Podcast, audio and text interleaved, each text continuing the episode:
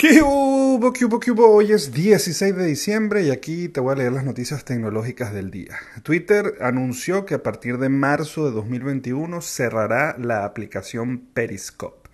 Esta es una aplicación que ellos adquirieron hace apenas seis años, la cual consistía en generar en vivos o live, así como los de Instagram, pero únicamente directo desde esa aplicación y obviamente se integraba con Twitter y era una forma de hacerlos en vivo en Twitter.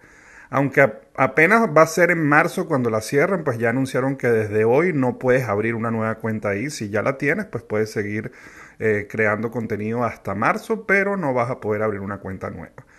Sin embargo, desde la página web anunciaron que van a mantener la librería de videos un poco para que la gente lo vaya viendo. No queda muy claro si incluso después de marzo. Google Fotos anunció una serie de eh, funciones adicionales, sobre todo de diseño, integrando muchísimo la inteligencia artificial.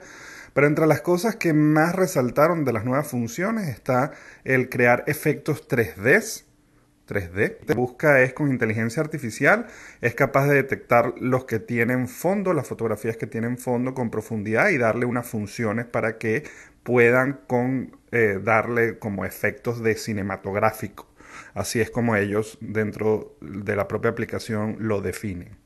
También incluyeron una serie eh, de efectos adicionales con los collages que este, reconocen el tipo de foto que tiene y busca darte como contenido similar a los colores y a los objetos que hay dentro de la foto. La verdad es que muy muy interesante todo lo que Google Foto está haciendo. Hay quienes le pueden dar un poco de miedo, pero la verdad es que es muy bueno. De hecho, una de las cosas que vi tiene también obviamente la posibilidad de detectar las caras e incluso una de las cámaras nuevas de Google también le da prioridad a las caras comunes dentro de tu fotografía, pero bueno, de eso hablaremos más adelante.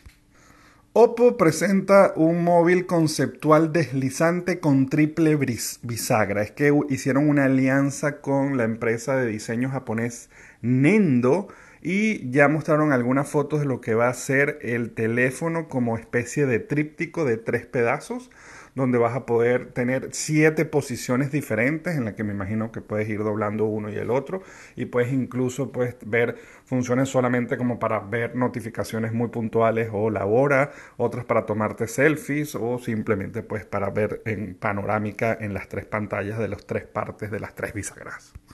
Eh, pues aunque ya las fotos que han compartido Oppo y Nendo sobre el teléfono lucen realmente impresionantes, es difícil imaginar que Oppo pueda producir un dispositivo tan delgado en los próximos años.